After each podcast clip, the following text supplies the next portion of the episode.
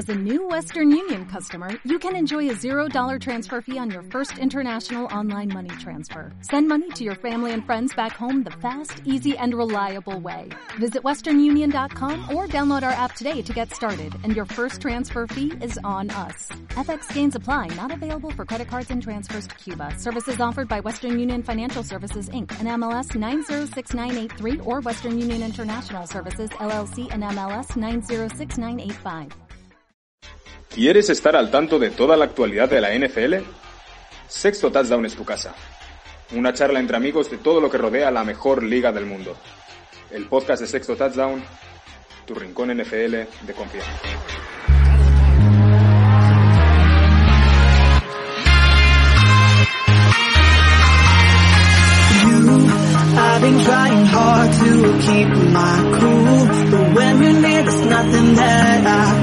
Do. When you're walking in, I know it's true. I, it doesn't even matter how hard I try, cause when I hear your voice, my walls come down. Buenas noches, compañeros de Sexto Touchdown. Estamos aquí, semana previa de la Super Bowl. ¿Qué tal, Edu? ¿Cómo estás? Buenas, ¿qué tal? Pues muy bien, la verdad que con ganas de que llegue el domingo ya, pero también disfrutando los días previos, que al final también molan mucho. Ahí pasa de todo y empieza a, caldearse el ambiente poquito a poco y eso la verdad que mola también bastante. Sí, sí, está pasando un poco de todo, ¿eh? Para tener una semana que en teoría no tenía que pasar nada, está pasando un poco de todo. Antes de entrar en Super Bowl comentando un poco todo esto que ha pasado. Y nada, pues, pues vamos a arrancar con, con noticias noticiosas. Ah, y antes que nada, un rumor, rumorología que me acabas de, de contar, Edu. ¿Qué, qué está pasando? Sí, los- bueno, el tema de, de Murray, ¿no? Que, que está un poquito activo en las redes, se ha dejado de seguir a los Cardinals y por lo visto debe estar bastante enfadado. Incluso he llegado a oír en, vamos, he leído en algunas cosas de Tampa Bay que incluso suena para los, para los Buccaneers. Yo creo que es muy, muy difícil. Lo hablaba esta mañana con Javier, que estaba hablando un poco con él, con nuestro compañero Javier, que posiblemente sea típica niñería de, para que le valoren y le digan que es el mejor y cosas de esas. Pero vamos, sería bastante curioso cambiar a Brady por Murray, ¿no? Dos jugadores totalmente diferentes. Sí, sí, nada que ver, pero bueno. Vamos a ver, vamos a seguir el tema de cerca porque sería un movimiento que tambalearía un poco la liga, ¿eh? Pero, pero vamos a ver sobre todo el, baile de entrenadores que está viendo. Nos faltaban unos cuantos equipos sin, sin head coach y vamos a repasar un poco estos últimos movi- movimientos porque ya todos los banquillos ya tienen dueño. Luego también repasaremos algunos movimientos de asistentes que también han sido un poco mm, así noticiosos. Pero vamos sobre todo con esos nueve equipos que llegaron a final de temporada sin banquillo. Vamos a repasar estos últimos. Vamos a empezar, si te parece, con Minnesota Vikings, que ya era un poco un secreto a voces, pero ahora ya, ya es oficial prácticamente. Eh, saludamos a Dani por aquí, que ya lo tenemos en el chat Buenas, Dani. que ya tienen a, a Kevin O'Connell, el que es el offensive coordinator de Rams. Todavía no está oficializado de todo, no sé qué, pero bueno, ya podemos decir Pero que- vamos, ya es prácticamente. sí. Exacto, ya podemos decir que sí. Mira, por aquí, por aquí tenemos a un nuevo integrante que llega un poco tarde. Javi, ¿qué tal? Hola, hola. Vamos a dejar que, que se coloque Javi, que, que acaba de llegar. Hombre, yo creo, el tema de Vikings, yo creo que era, pues aparte de un secreto a voces, era necesario, ¿no? Ahora el tema, yo creo que también habría que centrarnos un poco en qué pasa ahora con Cousins, ¿no? Llega entrenador nuevo, a ver si Kirk empieza la temporada o no en, en ese equipo. Eso es lo que será el siguiente paso, ¿no? Ver si le vale o no. Ahora, es verdad que se le ha ido Clint Kubiak, que ha sido un poco su entrenador de pase, pero claro, llega Kevin O'Connell, que es el offensive coordinator de Rams, por si alguien no, lo conoce. Eh, con lo cual, jugador ofensivo, jugador que potenciará ahí a Jefferson, a Thielen, a Dalvin Cook. Tiene mucho material para trabajar ese ataque, pero bueno, vamos a ver, vamos a dejarle tiempo porque es un chaval que siempre ha estado ahí a la sombra de, de McVeigh, pero que McVeigh siempre ha hablado maravillas de él. De hecho, el año pasado tenía medio, medio encerrado, que dijésemos, para que nadie le entrevistara, pero este año ya, pues supongo que, que el, chi- el chico que vino con él ha dicho, mira, déjame, déjame que yo también quiero pillar banquillo. Así que ahí ya tiene banquillo nuevo y veremos qué tal. Y vamos con más. ¿Qué dice el antiguo suplente de Brady? Kevin O'Connell era el antiguo suplente, no sé qué dice Dani aquí, que era el antiguo suplente de, de Brady. Ah, no sé. Ah, de Joe. Brady, de, o de Joe Brady igual, o no, no de, de Brady, ni idea. verdad. A ver, eh, Kingsbury eh, fue llegó a ser suplente de Brady. Kingsbury ese, ¿no? Ah, no, con el claro, igual se equivocó. Kingsbury llegó a ser, creo que, no sé si fue la tercera o cuarta temporada, porque si no, no me equivoco, el año 2000, la temporada 2000, eh, el, el, Brady's rookie, eh, en la temporada 2001 eh, estaba como superpoblado el, el, la sala de quarterbacks en, eh, en, New England. Y creo que Kingsbury lo draftean, no sé si en una ronda muy alta, perdón, muy baja me, me refiero, no sé si fue en quinta o sexta ronda o una cosa así. Llegó a estar, no sé, un año después le cortaron y después hace su carrera como entrenador universitario pero Donald no, me suena, ¿eh? Puede, yo tengo buena memoria, pero hay algunas cosas que se me, que se me, se me escapan. Pero sí, seguro Kingsbury llega, llegó a ser suplente de Tom Brady en New England, no sé si fue la tercera o cuarta temporada. ¿eh? Pues mira, sí, eh, O'Connell... Estoy leyendo aquí la, la, Wikipedia, que siempre nos 2008. saca... En 2008. En, 2008. En el 2008 llega a Patriots. Puede ser, puede ser. Sí, sí, ahí la memoria. En 2008 llega a Patriots. Muy bien, muy bien, Dani. atento, atento a esas sí. jugadas. Muy bien. Vamos con más, más banquillos ocupados. Vamos con más banquillos ocupados. Otro que también ha sido ocupado es el de los Jacksonville Jaguars, después de todo el follón que han tenido este año. Llega un tipo que yo creo, mm, opinión personal, yo creo que sí que va a dar un poco de serenidad y paz a, a ese equipo para que se pueda ir, para que pueda ir creciendo, sobre todo Trevor Lawrence. Llega Doc Peterson, el que fue antiguo head coach de, de, Philadelphia Eagles, que lo llevó a ganar la Super Bowl. Es decir, llega un tipo que ya veterano, que sabe de qué va esto de los banquillos, y yo creo que puede llevar bastante bien este equipo. ¿Qué, qué, qué os parece? ¿Parece un acierto o, o Sí, yo creo que sí, sobre todo para el cuatro joven le va a venir muy bien, además. Yo creo que mm. al final, porque es lo mismo que hizo con cuando Carson Wentz, ¿no? Que el primer año fue el mejor de Carson Wentz y fue el año que le cogió Doug Peterson, pese a que luego se lesionó y, bueno, como todos sabemos, la Super Bowl no la ganó él, pero la ganó eh, Falls. Pero yo creo que sí, le va a venir bien y sobre todo yo creo que eh, no le gustan los pocos ni le gusta eh, ser el protagonista. Entonces al final todo eso va a venir bien para dar un poco de serenidad al equipo y que los Jaguars puedan desarrollarse. Ojo con que en esa, en esa Doc Peterson tiene, habrá tenido algún grado de, de, influencia, pero el que estaba más pendiente de Carson Wentz era Frank Reich, el, el que es actualmente Ay, entrenador de, de los Indianapolis Colts. De hecho, eh, él era el coordinador ofensivo de, de, eso, de esos Eagles campeones de Super Bowl en la temporada 2018. Eh, eh, hay una historia con respecto a Frank Wright que yo recomiendo a la gente que la vea. Eh, los, hay un documental de, de Disney Plus donde habla de los eh, Four Falls of Buffalo, las cuatro caídas de Buffalo. Eh, Frank Reich juega una Super Bowl prácticamente todo el Super Bowl, mmm, creo que es el Super Bowl 26 o 27, no me, si mi memoria no me, me, Es la Super Bowl que gana Cowboys en Pasadena, en California. Eh, la es la famosa Super Bowl porque también Michael Jackson hace su espectáculo y, y pero eh, Fran, Fran Reich era el, el, entrenador, o sea, digamos, el quarterback que, eh, jugó prácticamente el partido y tuvo un partido de remontada. Ahora, Doc Peter, volviendo al tema de Doc Peterson, yo creo que si bien eh, en, su, en, su, etapa como también muy parecida a, a Frank Reich, que llegó a ser quarterback suplente en varias franquicias, pero me recuerdo, creo que en Miami también estuvo, eh, yo creo que va a ser un acierto porque necesitan desarrollar a Trevor Lawrence eh, muchísimo mejor y necesitan eh, encontrar una mente un poquito más ofensiva. Eh, a mí me sorprende mucho la caída de Byron Leftwich, porque Byron Leftwich ya no va a ser... No, no ha encontrado equipo. No ha encontrado equipo y, y, y, y, yo pensaba que sí iba a ser el, el, el, el quarter, o sea, digamos, el entrenador o uno de los entrenadores que conseguiría trabajo. Yo no sé si ha influido el tema de, la demanda de flores o otra cosa. Me inclino a lo segundo más que, más que el tema de flores, pero yo pensaba que Ledwich iba a ser un mejor candidato, entendiendo también que era un ex quarterback de Jacksonville Jaguars. Correcto, correcto. Sí, se habló mucho ¿eh? de, la llegada de, de Byron Leftwich, pero mira, al final han optado por, por Doug Peterson. Vamos a seguir avanzando. Vamos a hablar de los Houston Texans. Que yo, señores, yo me he perdido. No sé cuál es el objetivo de Texans. No sé si quieren vender el equipo, si quieren deshacerlo todo, destrozarlo, eh, quemarse a lo bonzo. No sé cuál es el objetivo.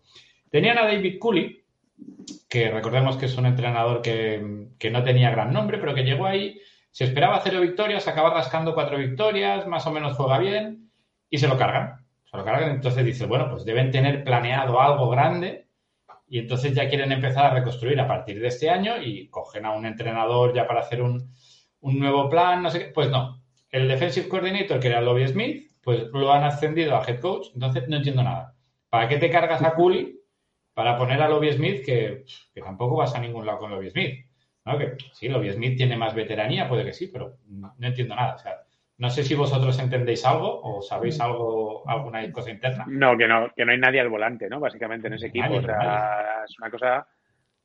Tiene que ser duro, ¿eh? Ser aficionado de los Texans. Yo creo que, yo creo que hay un, hay un problema gerencial y de los dueños. Yo escuché o leí el, el año pasado de que alguien muy cercano a la franquicia, muy cercano al dueño, como que le comía el coco al dueño con respecto a algunas decisiones, cuando estaba Bill O'Brien.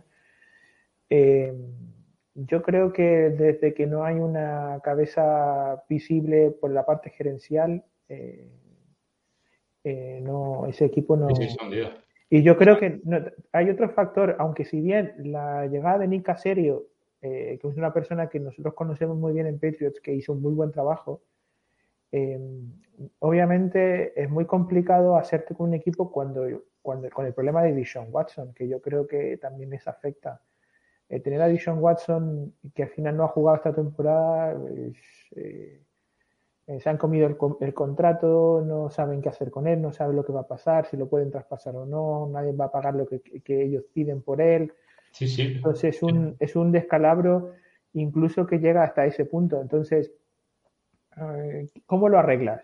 Es muy difícil, es muy complicado. Yo no sé cómo las reglas. Efectivamente es un, es un tema muy complicado lo de, lo de Sean Watson, pero lo que no puedes hacer es cargarte todo lo único que tienes. Porque lo único que han hecho todo este año es jugador que destacaba un poco, fuera.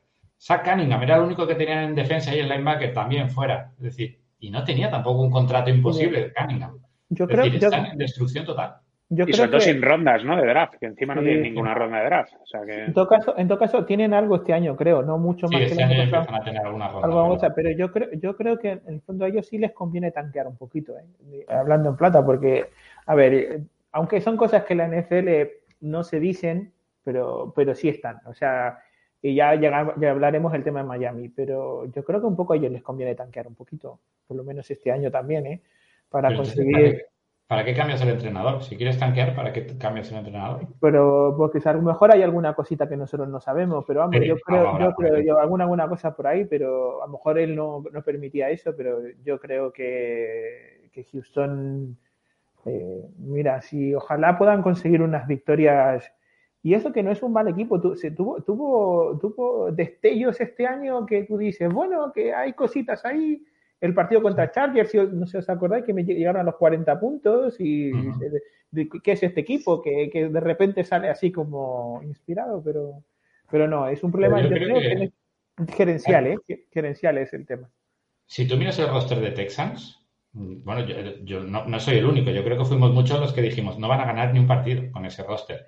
Y entonces yo creo que hay que felicitar a David Cooley por el trabajo que ha hecho, también a Lobby Smith, ¿eh? el trabajo de Lobby Smith con la defensa también hay que, hay que alabarlo y, me parece bien ¿eh? que le den una oportunidad a Lobby Smith. En, absoluto tengo un problema ni digo que sea un desastre Lobby Smith, pero para el cambio, no, entiendo el cambio de David Cooley por Lobby Smith. Pero bueno, ya veremos. Vamos a otro. Otro que sí que estaba bastante cantado desde la salida de Sean Payton de New Orleans Saints. Estaba bastante cantado que el defensive coordinator Dennis Allen iba a, dar el paso hacia adelante y quedarse con el equipo, con lo cual yo creo que este era lo lógico lo que se ha acabado haciendo, con lo cual aquí mm, Denis Allen, que ya se... Denis Allen había sido head coach. Ah, ¿Dónde había sido head coach Denis Allen? Ahora se me ha ido de la cabeza. Denis Allen había sido ya head coach en algún equipo que no le había ido bien. ¿Minnesota puede ser? No, soy no me acuerdo. A ver si alguien del chat se, se, acuerda de qué equipo era, pero bueno, había tenido una pequeña experiencia que no había ido muy bien. Y, y, ahora le van a dar esta segunda oportunidad. Raiders, gracias, Dani. Sí, Raiders. Raiders. Me sonaba a mí. En Raiders que no le fue muy bien y bueno, segunda oportunidad después de un año maravilloso que ha hecho con la defensa. Creo que se lo había ganado, ya conoce a los jugadores, conoce la, la franquicia, con lo cual yo creo que es bastante lógico. Y quizá que ha sorprendido más es el último que voy a comentar, que es el de, el de los Dolphins, que tú también comentabas, Javi. Eh, llega Mike McDaniel, el offensive coordinator de, de 49ers, uh, que, que, además para, para más cachondeo uh, venía con lo de la tasa esta de la Ronnie Rule y no sé qué, que yo vi la foto y digo, pero si este tío es más blanco, es más blanco que yo. Pues no, se ve que por lo visto tiene, el, no sé si el padre o el abuelo, no sé qué, hay algún... No, tiene, tiene, tiene, minoría racial, no sé, algo, algo, latino también metido por ahí. Entonces... Sí, debe tener una, una, mezcla de genes, pero ya cuenta, ya cuenta en la tasa. Así que, ¿qué os parece el, el, la contratación de Mike McDaniel? Eh, dale, Edu, que... Bien, ¿no? Yo creo que al final, o sea, me refiero, los Dolphins eh, necesitaban cambiar, eh, obviamente, el entrenador y después de lo que se ha empezado a filtrar y todo lo que se ha dicho de que, de que Brian Flores no se llevaba bien con el equipo, ni con los jugadores, ni con la gerencia. Y Mike, da Mike Daniel viene avalado por Sanahan, ¿no? Al final, todo lo que sea el árbol de Sanahan siempre da, puede dar buenos frutos. O sea, sí es cierto que, por ejemplo, los Jets este año no han dado buen fruto con, con el que venía también de juega, no, no recuerdo el nombre que Sale. con Robert Sale, con Robert Sale, pero sí son al final ser, siempre se rodea muy bien Shanahan. Y aparte del ataque hemos visto que este año el ataque de los 49ers ha jugado espectacular con pocas armas y hemos descubierto un jugador como Divo Samuels que nadie esperaba que jugase de esa manera y al final es un ataque que casi les mete en la Super Bowl a falta de muy muy poquito. O sea que al final yo creo que puede ser muy bueno para Dolphins y sobre todo para tu Tabo Ailoa Mira, yo quitando a McDaniel, a, McDaniel ahora, eh, que es el nuevo y no le podemos achacar nada y todo lo que dice Edu está correcto porque yo lo siento así. Pero yo no me creo nada de la, no de la prensa en sí de, Miami, sino del medio que rodea a Miami. Y es porque está Steve, está Steven Ross, que es el dueño que eh, tiene un, una relación oscura por ahí y, cosas raras que se hablan de él. Pero todo hay que tomar con Miami con pinzas. Y, y, tengo mucho miedo de que llegue, llegue un entrenador y vuelvan a pasar lo mismo que ha pasado hace dos o tres años y echen todo afuera y empezamos a construir de nuevo. Y, yo creo que es incertidumbre, porque al final lo primero que tienen que resolver ellos, lo primero, lo primero, es la relación con Tua. ¿Qué van a hacer con Tua? Porque se ha hablado o, o, han, o han, se han tirado eh, eh, pistolazos a los pies ellos mismos eh, intentando el fichaje con Deshaun Watson la, la temporada pasada, el mismo dueño mal metiendo, entonces mmm, lo que primero tienen que definir es eso, y si se van a cargar cosas, yo creo que a la larga va a ser perjudicial para Miami. Ahora, eh, volviendo al tema de McDaniel, me parece muy acertado, porque ha tenido una temporada ofensiva de San Francisco muy buena y se merece también un chico joven tener una posibilidad de un puesto de head coach. De aquí a que, a que a que les vaya bien, les deseo lo mejor. Están en nuestra división y esperemos nosotros equipararnos. Pero... Yo lo único que pienso es, si, si McDaniel tiene que hacer algo con esta ofensiva y con Tua, lo primero que tienen que hacer es darle una línea. Porque con la línea que Por tiene supuesto. Claro. Miami, claro, es que ni, ni, McDaniel, ni McVay, ni Shanahan, es que nadie puede no, hacer nada. Y, y, necesita mejorar el backfield y tienen que resolver lo de su Tyrant, de Kesiki, que creo que Kesiki es agente libre. Entonces, que hay, que dar, hay, que, hay que soltar el money ahí. Entonces, vamos a ver qué pasa. Y de hecho, ellos hicieron movimientos en la defensa y lo otro, vamos a ver cómo resucita esa defensa que el año anterior, la, no esta temporada, la temporada anterior sí se vio mejor y esta temporada tuvo partidos un poquito raretes. Entonces, mm. sobre todo al final de temporada, vamos a, vamos a ver cómo lo resuelve. En teoría, si inventan o establece un mejor juego de carrera, pues le va a, le va a, le va a ayudar mucho al chaval, claro.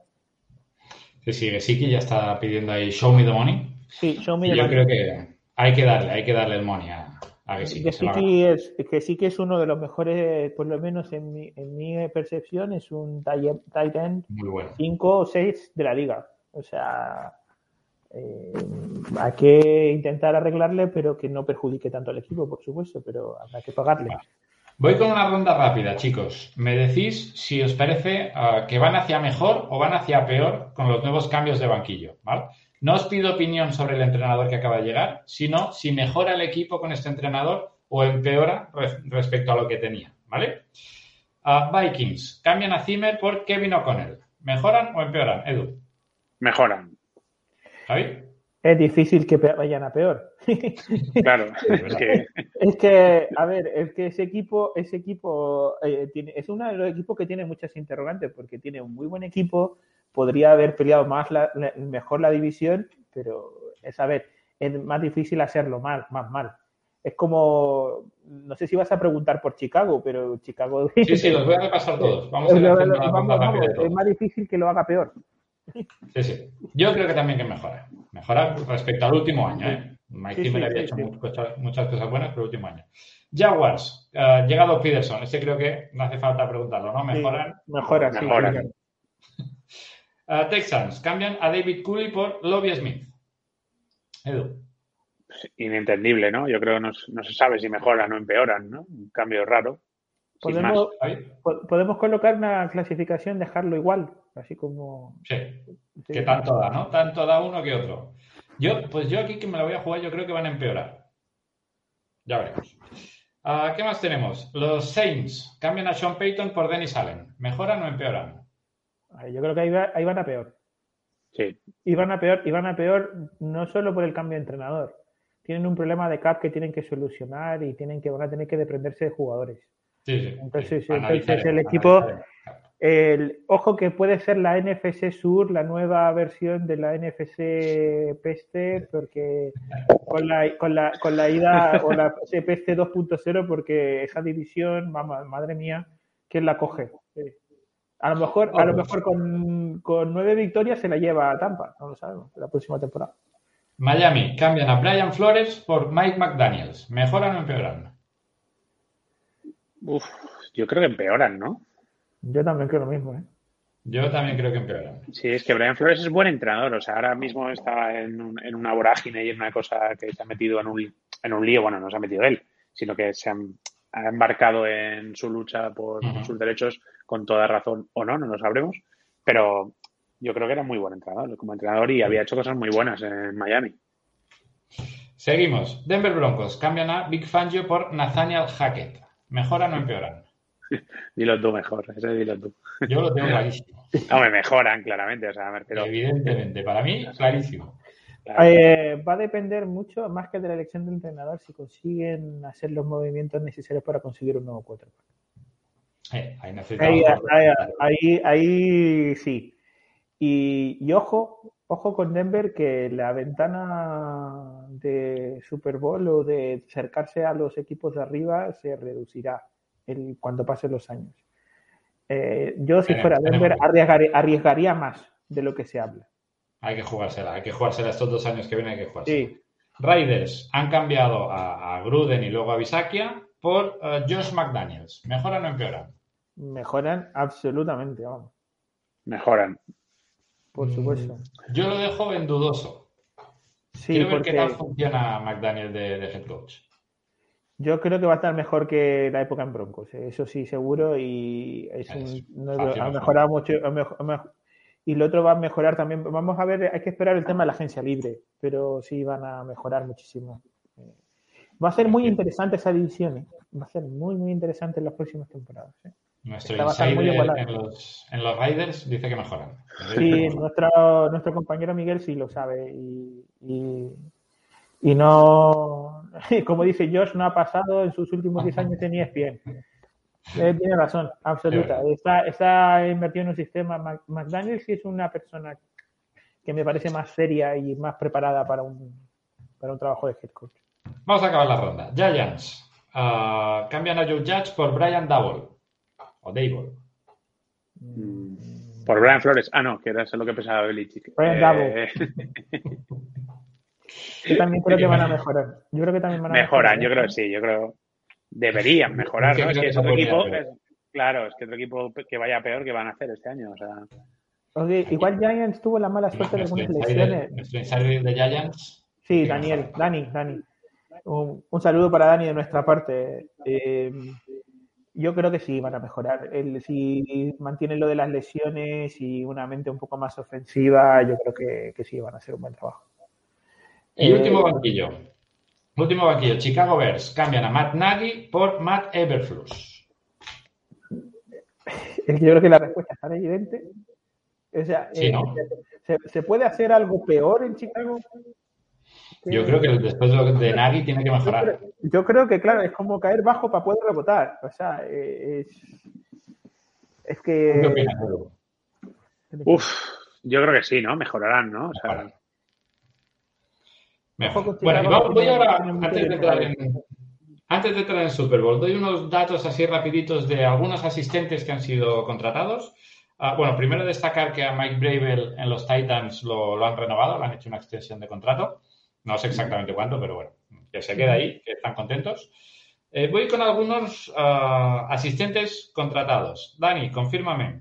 Giants, Defensive Coordinator a, a Martindale, el que era de los Ravens, con lo cual, mm, buena adquisición. Estaban entre Fangio y Martindale, que las dos eran buenas, pero bueno, Martindale creo que será una buena adquisición. Da- David, David estaba, eh, no era el, estaba el que estaba en Minnesota, o no, pero estaba en Ravens, perdón, Ravens. En Ravens, en Ravens. Ah, en Ravens, sí, sí, sí, sí, vale, porque Patrick Graham se va a Raiders, ¿verdad? A Raiders, exacto. Claro, vale, vale, sí, sí, sí, vale. Y, y llega para el juego de pase, no como offensive coordinator, pero sí para juego de pase, ah, un señor que se llama Kafka, que no es el, el que escribía libros, que estaba en Chiefs. Mm, No conozco muy bien quién es, no sé si Dani estará al corriente y nos hace algún apunte, pero bueno, que, que llegan novedades para, para Giants. Como tú comentabas, Javi, llega Patrick Graham, el que era defensive coordinator de Giants, se va a- con Josh McDaniels a Raiders, Ujú. lo cual también ah, a mí me gusta eh, lo que ha hecho Patrick Graham, aunque Nueva York, ya- los New York Giants iban un poco ahí a la mano de Dios, creo que había hecho un buen trabajo. Confirmamos lo que ya dijimos la semana pasada, Joe Brady ya es oficialmente Offensive Coordinator de Buffalo Bills. ¿Qué más tenemos? Doug Marrón llega a la ofensiva de Saints, todavía no se sabe con qué cargo, o no sé si será Offensive Coordinator o de línea o qué, pero llega ahí. También tenemos que Bisakia, el que ha sido interino dentro de Raiders, se va como, como era ya él, ¿eh? era el entrenador de equipos especiales, se va a los mejores equipos especiales de la NFL, se va a Packers, con lo cual va a mejorar sí o sí, tiene trabajo asegurado. Y poco más. Y también tengo que los Seahawks se han cargado a, a Ken Norton como defensive Ah, coordinator. una, una cosa que no has comentado, David, eh. Joe Judge llega a Patriots de nuevo, vuelve a Patriots. Eh, Ah, ya como- regresa a casa. Sí. Sí, lleg- llega como, como asistente ofensivo, es la expresión que han utilizado. Eh, Joe Judge era muy bueno en los equipos especiales. Bueno, en realidad aprendió muchísimo de los equipos especiales de, de Bill Belichick. Eh, yo creo que va a ser un... Lo que pasa es que en clave Patriots, y es una cosa que yo también os iba a comentar, eh, vamos a ver, a ver qué pasa con Mike Patricia, porque Mike Patricia está en el equipo, pero no se sabe lo que hace. No está, está, no está, está, Está presente. está, que vamos a ver que al final que si, si el defensive coordinator se transforma en el, en el uno de los pequeños de Belichick, uno de los chicos Belichick. A ver si y vamos a ver qué pasa con Joe Judge, porque dices asistente ofensivo, que será pero bueno. También es una duda. Que Miguel piensa lo, lo mismo que piensan creo que todos los de Seahawks, que no se entiende cómo ha aguantado tres años ahí Ken Norton. Pero bueno, eh, sí, yo creo que George McDaniels de hecho se va a Raiders porque, porque ya se huele que Bill Belichick va a morir ahí en el banquillo y Sí, cuando muera en el banquillo se, se lo quedarán sus hijos. Con lo cual, eh, sí, también, es verdad. Sí, que, sí, sí, sí. Es sí, no se va a ir de ahí nunca. No, no, no. Y por último estará, estará con el perrito en casa y le está llamando, llamando al hijo, oye, pone aquí a este. Sí. Venga, vamos a meternos en, en faena. Vamos con, con Al el lío, al lío. De, la, de la Super Bowl. El Tito Bill campeador dice, dice. Bien campeado, sí. Totalmente. Vámonos ahí con. Quería ver, teníamos aquí. Ah, exacto, aquí. Tenía el Injury Reserve. Ah, que recuerdo, el Injury Reserve lo actualizan los miércoles, con lo cual el de hoy todavía no lo tengo actualizado. Voy con el Injury Reserve del viernes pasado, con lo cual las cosas pueden haber cambiado. Pero aquí cosas interesantes que veo ah, es que Uzoma ah, por ahora no ha entrenado, el Tyrant de, de Bengals. También tenemos al otro Tyren, al de, al de Rams, que también está ahí sin, sin, uh, sin, entrenar. Pero quizá el que está peor es el, el offensive line, el, el tackle izquierdo, Joe Noteboom, que no es el titular, es el suplente, porque en principio sería Whitworth el, el titular. El titular, ¿no? Pero bueno, que Noteboom está ahí machacadillo que parece que es el único que no llegaría. Y bueno, Yuzoma, Higby y alguno más, como Sample o Hendrickson, acabarán jugando. Si no les meterán ahí 40.000 inyecciones para meterlos en el campo. Con lo cual, bueno, es lo que siempre dicen, ¿no? Que estas dos semanitas para Super Bowl es para que acabe jugando todo el mundo. Con lo cual, parece que vamos a ir con, menos los que están en Injury Reserve, que estos ya nos regresan, vamos a ir un poco con todos. Entonces, viendo un poco lo que se nos viene encima, vamos con las primeras impresiones, pronósticos que, me hacéis para, para esta Super Bowl del domingo a las doce y media de la noche. Edu, haz así, primer, primeras impresiones de cómo va a ir la cosa. Yo creo que va a ser un partido muy reñido, yo creo. Y yo creo que se va a adelantar Rams y va a ser un partido igualado al final. Pero va a haber un, un, un momento que los Rams se van a ir, yo creo. Luego se acercarán otras Bengals y ganará Rams, yo creo. Que es la Super Bowl, de hecho, es la Super Bowl con los entrenadores más jóvenes, la suma de las edades de los dos entrenadores más jóvenes de la historia. Sí, sí, correcto, correcto. correcto. O sea, tú, tú puedes hacer una combinada, ¿no, Edu? De, de lo que sí, yo, yo, a ver, yo es lo que creo y sobre todo me mola, que estaría bien, ¿no? Para que no nos durmamos, ¿no? Para que sea un partido entretenido, ¿sabes? Bueno, yo creo que los Bengals han demostrado, ¿no? Tener como mucho, mucho carácter para estar ahí. Dime, Javi, ¿qué opinas tú? A ver, eh, mira, yo, yo sinceramente, por, por, lo que han demostrado en esta postemporada, en la parte final de la temporada, yo desearía que ganaran los Bengals. Por esa mm, historia cineástica que puede aparecer de un joven Joe Burro de un, de, viniendo de Ohio, que es natural de Ohio, y que después de una, de una lesión muy fuerte y de poder de tener una una carrera universitaria con, muchos altibajos, porque él, entra en Ohio State, en los Buckeyes y no, y no es titular. Eh, él se va, eh, se viene al, LSU y en LSU logra afirmarse en el puesto y llegar a ser el Heisman y llegar a ser el primer pick del draft. Como historia es, es digna de un ejemplo de superación. Eh, dicho esto, la plantilla de Bengals a mí me gusta, pero eh, yendo a lo, a lo, que una cosa es el deseo y otra cosa es lo que yo creo que va a pasar. Si vamos libra por libra, los Rams son los favoritos, eh, tienen mejor plantilla, tienen mejor equipo y creo que tienen muchísima más experiencia para, para poder llevarse el partido. Podría darse el escenario de que el Super Bowl se defina en el segundo cuarto cuando, cuando se aparezca una máquina y no, no, no lo puedan parar y, sea difícil, muy difícil la remontada. Eh, podría llegar a darse ese escenario, pero yo soy más partidario de pensar como lo dice Edu, o sea, de que el partido en algún momento se iguale o se acerquen los marcadores y que si los drives finales o en el drive del tercer cuarto está en algún momento en mano de Bengals, podría darse un, cuarto, cuarto muy, bastante entretenido. Y que incluso a lo mejor algún drive eh, con una genialidad de burro para Chase eh, haga empatar el partido o que se incline a, favor de, los Cincinnati Bengals. Sí que se está hablando... Sí, no, no, no, lo, único que iba a comentar eh, como dato curioso, llamar Chase es muchísimo mejor en los exteriores, aunque se alinea, aunque se alinea muy bien en el slot. Lo alinea un poco en el slot, pero es muy bueno en el slot también. Si en algún momento del partido en el, logra esquivar mucho a los linebackers de Rams, eh, creo que podría ser una de las claves del partido. Sobre todo entendiendo que la zona media la secundaria de Rams eh, había carecido de alguno de los, de los safety y estaba Waddell, que el que entró al final como, como, como sustituto yo creo que podría, podría inclinarse en, a lo mejor en algún momento del partido. Va a ser clave si la línea de ofensiva de Cincinnati aguante un poquito mejor que los últimos partidos. Si aguanta un poquito mejor y da. No, no estamos diciendo que sea espectacular, porque sabemos que es muy mala, pero que si le da un poquitín más y Burrow está de, esa cabeza inspirada, a lo mejor tendrá una oportunidad. Yo claramente creo que Rams es el favorito y el que debiera llevarse el partido. Vamos, vamos a entrar un poco en. en ¿Y materia. creéis que, Ma- que a Matt Bay le pasará como le pasó en el partido anterior? Que hubo, tuvo un poco un ataque de pánico o ataque de entrenador y vimos lo que vimos en el último cuarto, que no- y totalmente incomprensible, que no se sabía de por dónde le venían. Pues, Yo creo que no va a haber grandes, grandes errores ni grandes cosas raras. Yo creo que va a estar tan, tan, tan estudiado todo, tan milimétrico, que no va a haber grandes errores. Pero bueno, todo se verá.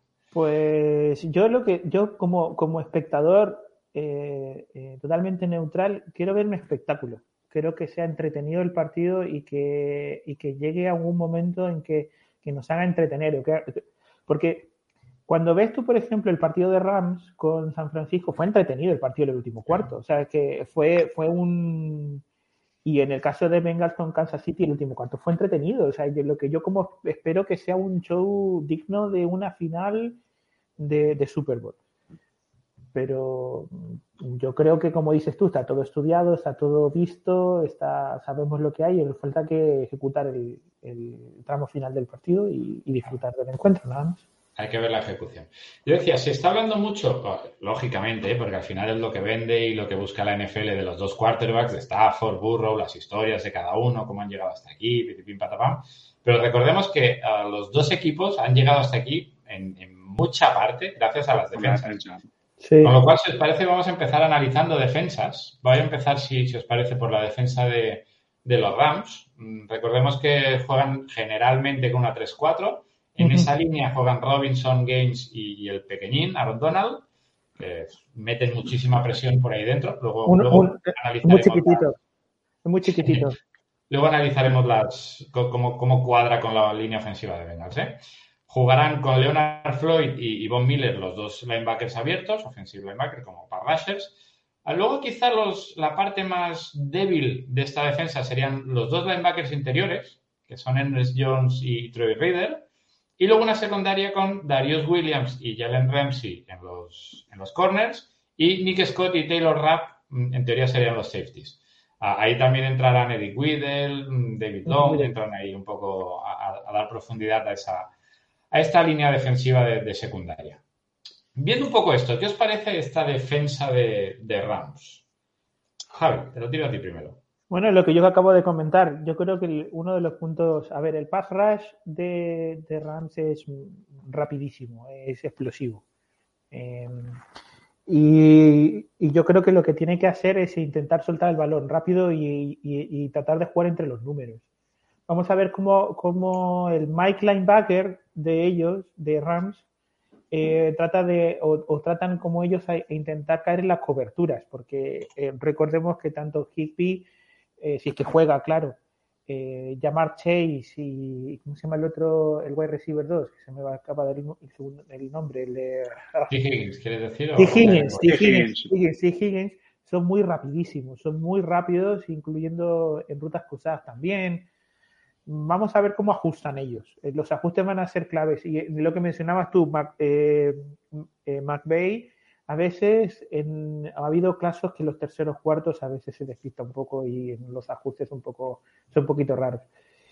Mm, obviamente está haciendo muy buen trabajo, ¿eh? Este, sí, sí, este, sí, sí, sí, sí. Bueno, el, el, segundo cuarto contra, o sea, la segunda mitad contra Tampa un poco rara también, ¿eh? eh ojo ahí, sí, pero ahí se volvieron locos todos. Se volvieron locos todos, pero bueno, pero bueno, eh, en que el center manda la pelota a mierda. Exactamente, y bueno, pues esas cosas pasan. Bueno, también podría llegar a pasar. ¿eh? Ojo. Pero bueno, eh, sí, son, es una defensa elite. Eh, yo sigo pensando que los safeties son un poquito uh -huh, ahí raro. Lo demás, los corners, Jalen Ramsey debe ser el mejor o uno de los mejores corners de la liga. Eh, y el pass rush es, bueno, no sé si es, es elite, en mi, mi opinión. Ah, ¿Tú, uh, Edu, opinas que esta defensa puede machacar a Burrow? Yo creo, claro, es que el tema es, por ejemplo, el partido que vimos contra Titans, que le llegaron nueve veces a Burrow, no es lo mismo que te llegue la línea de time, la línea defensiva de Titans, que sí, que está muy, que es muy buena y tiene una gran defensa Titans, pero que te llegue nueve veces a Donald y te golpee nueve veces a Donald, ostras. Yo no querría, ¿eh? O sea, sería, es que ese es el tema. O sea, como la, como la línea no sea capaz de darle un mínimo tiempo para que pueda realizar el release eh, yo burro, va a tener que sufrir mucho, mucho. O sea, lo que comenta Marcos en el chat lo comenta, va a ser fundamental lo que haga Joe Mixon y si consiguen que establecer un poco de juego de carrera, porque si no, le van, yo creo que va, de hecho todo el rato va a intentar ir a por el quarterback y va a ser caza Joe Burro, porque obviamente es por donde pasa el partido de Bengals, por las manos de Joe Burro. Sí, sí, yo insisto, van a tener que jugar uh, sobre todo carreras exteriores. Van a tener que salir un poco por fuera, hacer screens uh, para, para, intentar reducir esa presión, para que Von Miller, Floyd tengan que vigilar un poco los flancos, porque es que si, si sueltan a todos los animales a por burro, es que va a ser un desastre. Ojo que, ojo que también el burro es un poquito inconsciente a la hora de que le golpeen. ¿eh? O sea, es un tipo que no le importa que le peguen. Sí, está un poquito. Pero bueno. Hombre, en el fondo no arriesga el balón. O sea, hay muchas veces que también sí, es inconsciente porque digamos que afecta el sack, pero es peor otros quarterbacks que se le lanzan una mandarina, ¿no? Y en vez de aceptar el sack en un momento dado que lo sabes elegir, lanzas una mandarina, es una intercepción, pick six y está ahí fuera partido. Sí. Hay unos cuantos de esos. Vamos con, la, con la, defensa del otro equipo. Vamos con, con los Bengals. Los Bengals, pues que venían eso, ¿eh? del año pasado una defensa que era una de las peores, pues este año con, con Luan Arumo, que, se mantenía ahí en el puesto, ha mejorado mucho esta defensa. Sobre todo esta línea defensiva, ¿no? Esta línea de cuatro con Sam Hubbard y, Trey Hendrickson por los exteriores y DJ Reader y, teníamos a Ogun Jovi por, por dentro, pero también recordemos que se lesionó, con lo cual jugará BJ Hill, que es un muy buen suplente, BJ Hill. Entonces, estos cuatro sí son muy buenos y son los que hacen la presión ellos solitos. Juegan solo con dos linebackers, con Logan Wilson y, y, Jermaine Pratt, que vamos a ver si llega Jermaine Pratt, que creo que también está medio tocado. Y luego juegan con cinco en secundaria. Ah, con, con Eli Apple y, y Abusi como, como cornerbacks titulares, que ahora hablaré un poco de ellos, y con dos muy buenos safeties que son Von Bell y Jesse Bates. Y Mike Hilton normalmente es el que entra en, en cobertura. Pero yo, yo lo que quería comentar antes de, pasaros a, vosotros la, la, voz, y es el tema de los cornerbacks. Es decir, me encanta la línea de cuatro, me gustan los linebackers, porque Jermaine Pratt tenía dudas, pero me ha demostrado que, es muy bueno. Eh, y, los, y los safeties me parecen geniales, ¿eh? dos de los mejores safeties, pero a, Busi no me acaba de convencer como cornerback y él a Apple me parece muy mal, muy mal. Ese te iba a preguntar yo, ¿cómo se llamaba? El, me ha olvidado, el nombre del, del cornerback, que es el, que es el, el primo feo de, por el perdón del respeto del, del físico encantador. Vamos, o sea, pero de, es que es muy malo. Eh, es muy malo. Y, pero, es que además, si, si no está el Apple, porque Mike Hilton, recordemos que juega en el slot, que Mike Hilton sí que me gusta, pero es que si no está el Apple, el que entra es Trey Flowers, que es peor todavía. Peor todavía. es, es, el de Seattle, que estaba jugando en Seattle, ¿verdad? Claro, y aparte, sobre todo, es que el tema es lo que tú dices, ¿no? Que al final lo peor que es de Bengals es la secundaria y, lo, y los Rams tienen a dos tíos ahora mismo como Doyle Beckham y Cooper Cup que están en un nivel excelso. O sea, que va a ser, se les pueden, porque claro, cubres al Cooper Cup, le haces doble cobertura, le puedes marcar doble o triple cobertura. Pero es que ahora mismo en el nivel que está Odell Beckham, te puede hacer un roto atrás que vamos, que no sabes ni cómo te llamas. va a ser clave a ver si logran reeditar lo que hizo de presionar con cuatro y estar caer en ocho en cobertura, es lo que hicieron con el partido con el partido con Kansas. Eh, va a ser vital eh, lo que dices tú con Hilton, con el porque porque se va a tener que necesariamente alinear con Cooper Cup si van uno contra uno. Lo que sí es verdad. Cuando Cooper, Cup, lo metan en el slot, que juega muchísimo en el slot, aunque también está como en el, slot lo va a tener que coger Hilton. Está como en el 60%, y por, 60%, creo, que según lo que leí esta mañana, de alineaciones en el slot, cerca del 70%. Yo creo que eso va a ser. una de las cosas buenas que tiene la defensa de Bengals, que también lo escuché esta mañana, es la capacidad de caer o en cover 2, en cover 1 o en, en, eh, ¿cómo se llama el cover 3? El que son los tres quarters. Eh, o sea, que se, que, que se adapta muy bien, o sea, no juega, no es de la defensa que siempre juega con de una manera, sino es muy adaptable. Vamos a ver qué pasa, pero, pero si vemos, como hemos dicho, libra por libra, eh, si pones a, líneas a OBJ o a, eh, o a Cooper Cup y, al siguiente wide receiver o al otro que pongas a, correr ahí, claramente le van a superar en velocidad a los corners. Veremos qué pasa. Aquí nuestro, nuestro compañero Chevy intenta defender a, a y Apple, que yo, yo, no entiendo, Chevy. Viste tu camiseta tienes que defenderlo, es verdad, he hecho un par de jugadas buenas, pero, pero es que es muy malo. El año que viene tienes que cambiar. Hay que hacer algo ahí con este. Vamos a ver ahora un repaso muy rápido de, los ataques. Vamos a ver el ataque de, los Rams. Empezamos por los Rams, el equipo. Ah, y recuerdo eh, que aunque los Rams juegan en casa, es el equipo oh, que en teoría juega de visitante. las cosas raras que pasan. De hecho, jugará de blanco, ¿no? De hecho, sí, juega de blanco. juega de blanco porque más que blanco es. Bueno, sí, el hueso, ¿no? El, hueso ese, el sucio, ¿no? El blanco sucio. Exacto. Que va con la camiseta. Bueno, cuerno de carnero, el color cuerno de carnero. Eso es. Ese mismo. Ese. Digo, la ofensiva de, Rams. Al quarterback ya no hace falta presentarlo, Matthew Stafford. ahí la, línea uh, tendrá Withworth que se recuperará más o menos, que llegará y te, jugará con lo que tenga.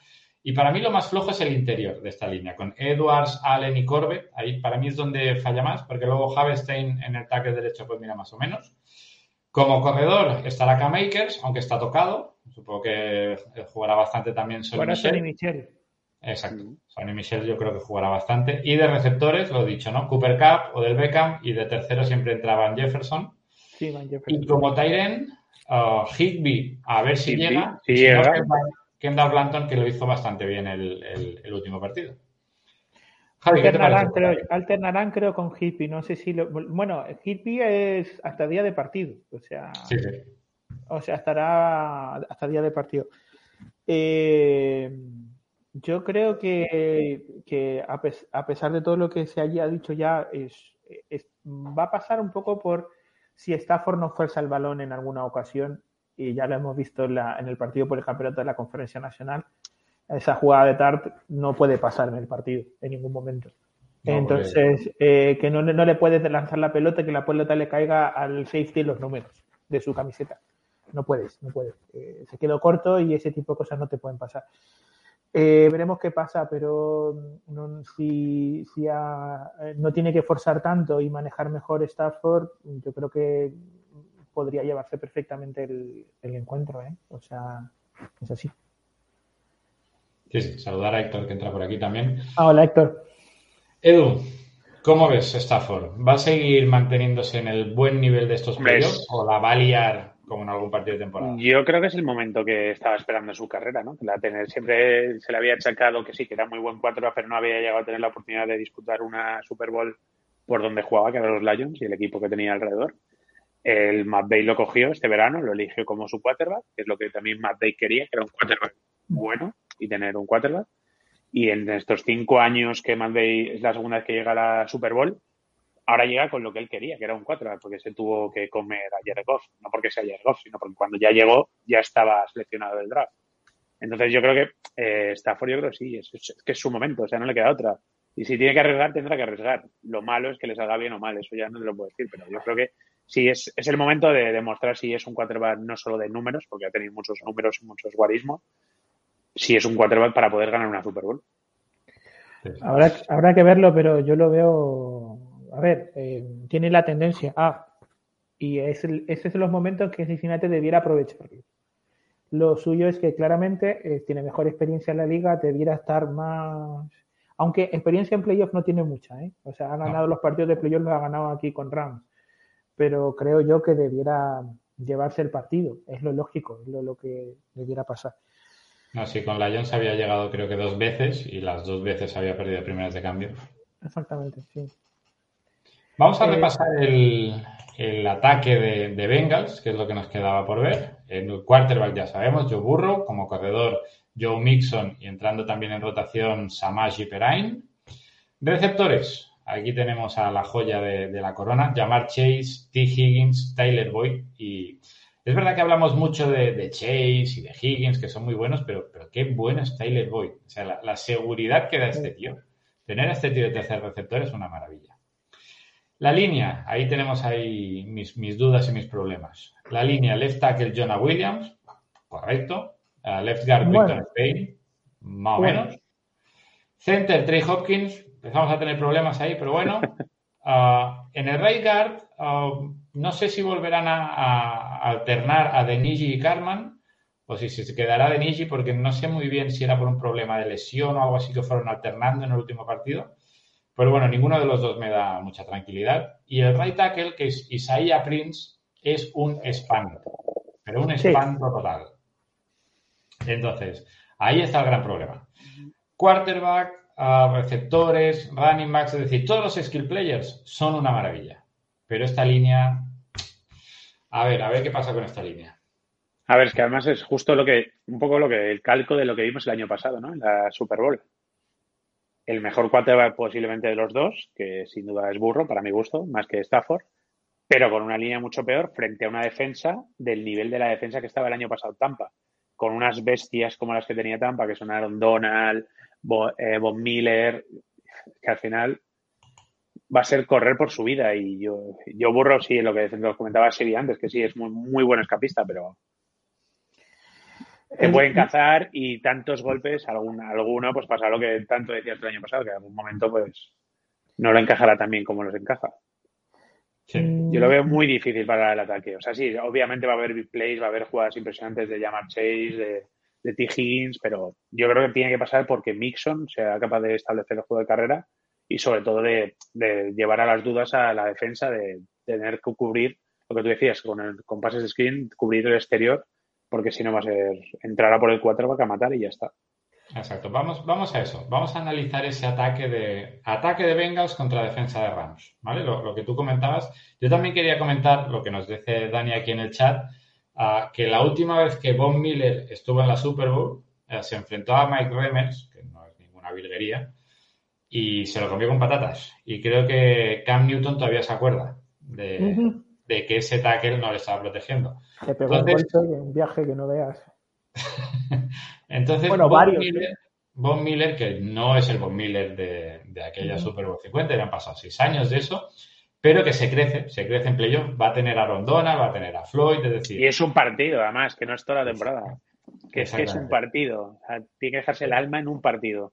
es un partido, llevan dos semanas descansando, se lo va a comer con patatas, vamos a ver. Ah, en principio, suena a que sí. Sí.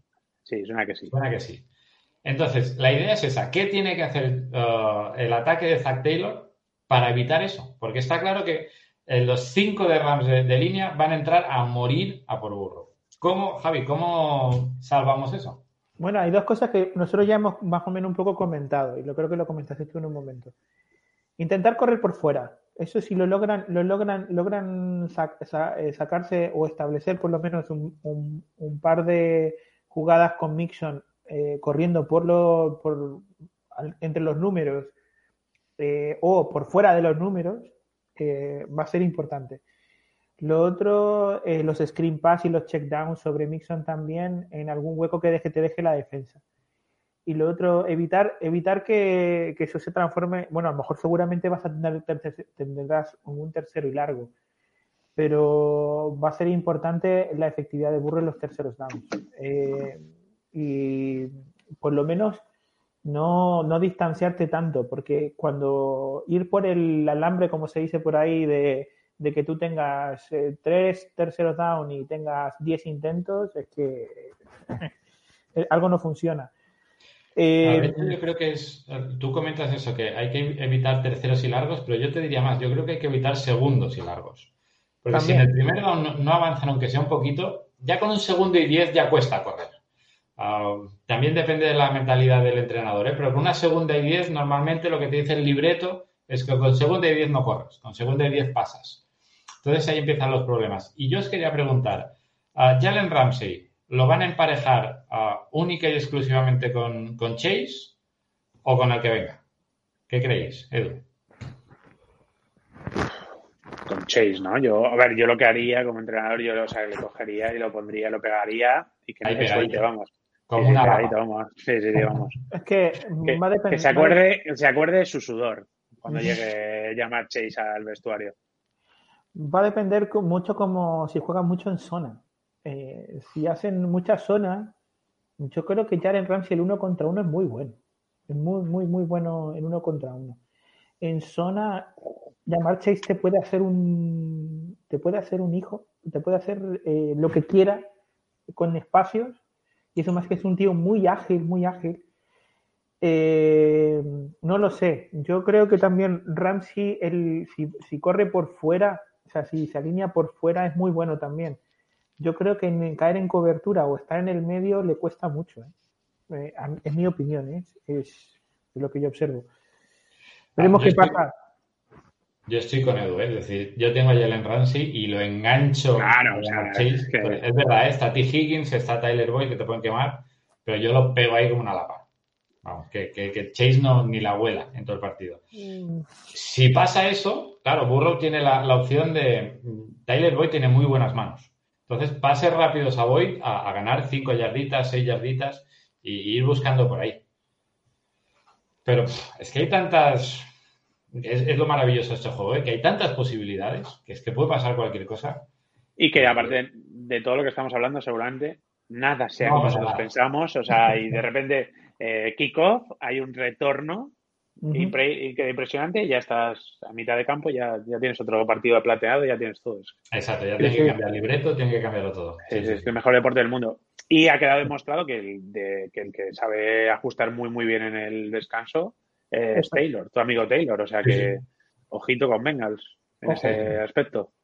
Sí, sí. Vamos a cambiar, vamos a cambiar los, los, los equipos, es decir, vamos a, a, ver qué tendrá que hacer Rams en ataque contra la defensa de Bengals. Bengals, recuerdo yo siempre, uh, hacen el rush con cuatro y los otros quedan atrás. Y en el último partido contra Chiefs lo que hicieron es eso, entraban tres y se iban ocho para atrás. Con lo cual, ¿puede volver a hacer lo mismo? Es posible. La, la offensive line de Rams no es ninguna virguería, sobre todo por el centro. Y ahí DJ Reader y BJ Hill a lo mejor buscan ahí entrar. Uh, no lo sé. Pero esa es una posibilidad. Que vayan solo con tres al rush, quede mucha gente atrás y busquen eso, el error de Stafford. Pero claro, Stafford con tiempo es que se los, los puedo ver. No, y ya no está por eso.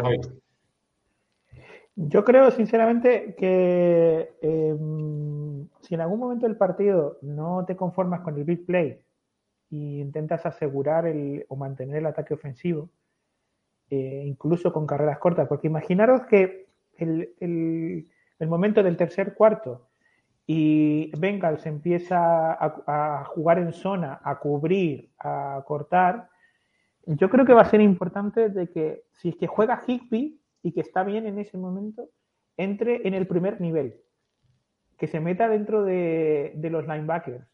En algún momento y agarra un balón en el centro. Y que más o menos establezca el, establezca el ataque o mantenga el ataque de, Rams en algún momento del partido. Porque sabemos que cubre muy bien y que como si se replica lo de Kansas eh, y, cae muy bien en zona, eh, va a hacer que, forzar al equipo a que no, haga el big play, pero que sí mantenga un, jugadas cortas. Si eso lo hace Rams en el tercer cuarto, tiene muchas posibilidades de, llevarse el partido. Si es que el partido está en el contexto de que está muy apretado. Y, tratar de mantener al, ataque de Rams vivo durante el tercer cuarto en un drive largo, pues te puede, te puede asegurar mucho o te puede mantener mucho el partido si se desarrolla de esa manera o se va a esa manera. Sí, sí. Uh, yo estoy totalmente de acuerdo. ¿eh? Sí que es verdad que Logan, Wilson y Jermaine Pratt el otro día con Mike Hinton por ahí en medio demostraron que cubrían bastante bien esa zona. Con, uh, bajaba muchas veces Bombela ahí a la caja también. Acabaron cubriendo muy bien esa zona underneath, esa primera, ese primer nivel. Pero, pero vamos a ver, porque es que es lo que decís, es lo que comenta también Héctor aquí en el chat. Después, eh, una patada tapada, un kickoff que sale mal, que cualquier cosa te lo cambia todo hay que cambiar libreto y, vamos a ver hacia dónde nos lleva esta, esta maravilla de partido. Pero bueno, ah, llegamos a la hora del programa. Ya sabéis que cuando llegamos a la hora del programa nos yo, yo... con Gremlins, con lo cual vamos a ir con últimas cosas. Javi, cuéntame. No, no, es que yo, yo no me pensaba que me iba a lograr meter con vosotros hoy. Bueno, agradeceros que me vine y yo creo que me he atrasado un poco. Ya me he liado porque a mí me gusta hablar y empezar a decir chorradas de las que digo siempre. Ah, para eso Pero para eso estamos. Y, y, bueno, pues un saludo a los que nos escuchan, a los compis. Y, y bueno, eh, eh, para cualquier cosa estaremos pendientes en el Super Bowl, escribirnos a través de, las, de nuestras redes sociales. Y, y bueno, yo quiero mandarles un saludo grande a todos los eh, que nos escuchan también. Y me tengo que ir, que estoy aquí. ¿Vale? Eh, ¿Alguna cosa? Curro, Javi. No, Javi, ganador, ganador antes de que vaya, ganador y. MVP. Y MVP. A ver, eh, ganador yo creo que va a ganar Rams. Yo creo que al final se define esto. A ver, es lo que yo creo que va a pasar. Mi deseo que gane Bengals. Y un MVP, pues yo creo que esta vez se lo merece Stafford. Yo creo que se lo va a llevar Stafford. Eh, aunque no me extrañaría que si hace Cooper Cup mm, recibe tres touchdowns o cuatro touchdowns el partido se lo den a él. Mm, Me encantaría que no sea un, un quarterback eh, el, el, el MVP. En todo caso, si esto se transforma en una paliza de defensa, pues también me molaría mucho que lo que se lo lleven a Aaron Donald. Un MVP bien. así que de un, de un jugador defensivo. Me molaría un montón. Pero, pero lo, lo que yo deseo es que es ver un espectáculo digno que de un Super Bowl.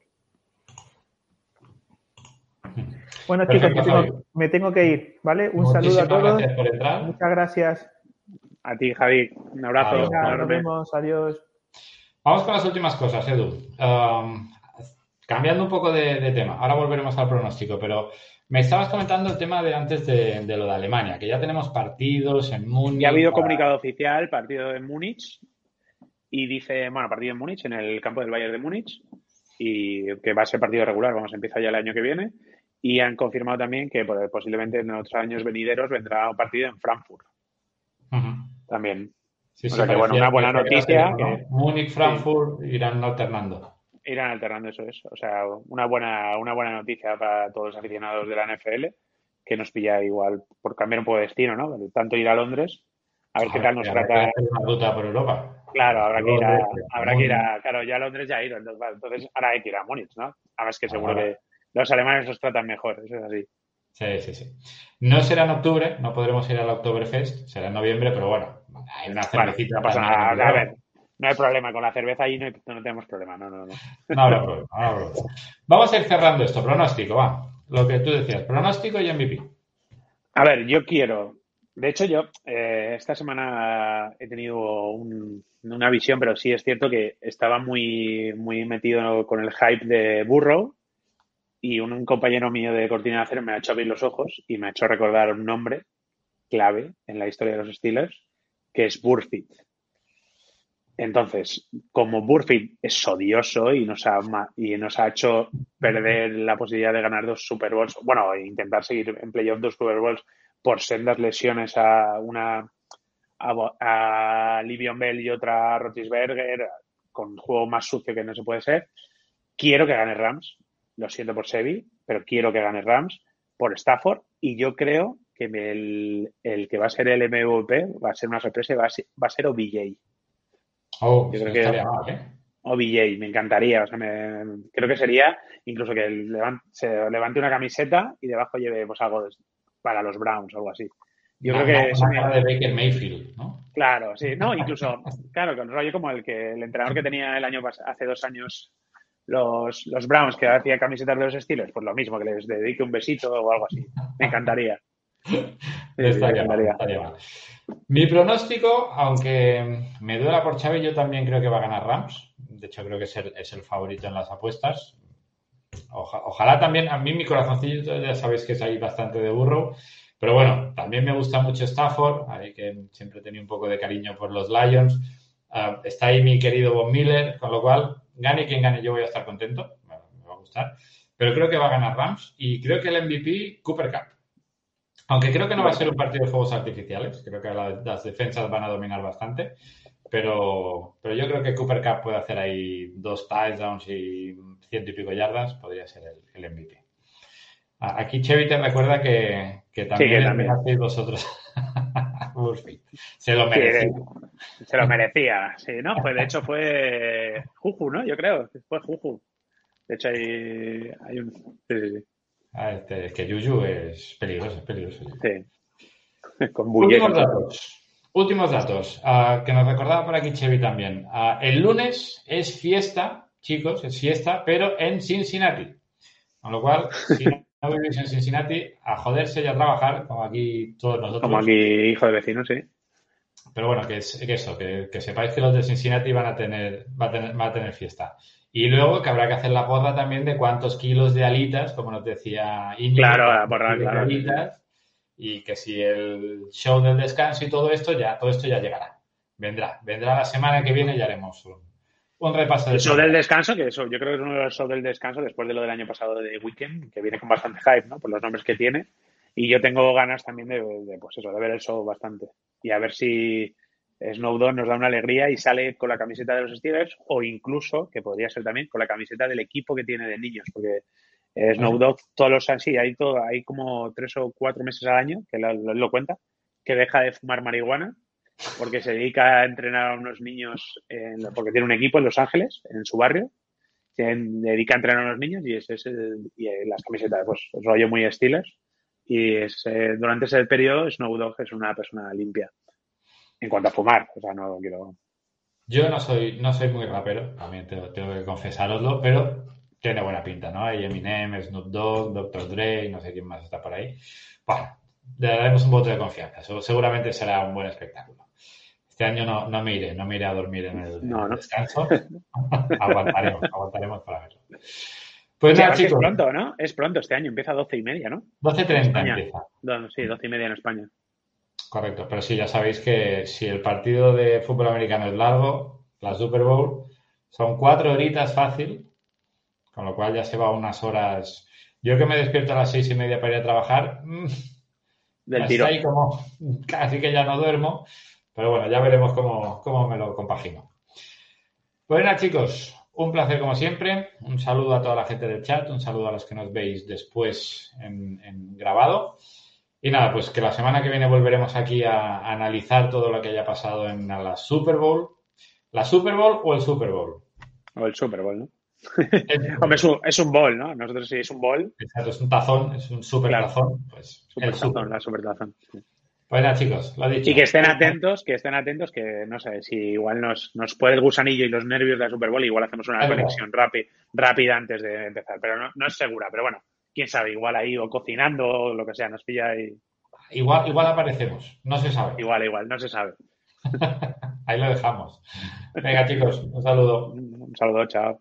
Chao. ¿Te preocupas por tu familia? Entonces, ¿por qué darles solo huevos ordinarios cuando pueden disfrutar de lo mejor? Eggland's Best, los únicos huevos con ese delicioso sabor fresco de granja, además de la mejor nutrición, como 6 veces más vitamina D, 10 veces más vitamina E y 25% menos de grasa saturada que los huevos regulares, además de muchos otros nutrientes importantes. Así que, dales los mejores huevos. Eggland's Best, mejor sabor, mejor nutrición, mejores huevos.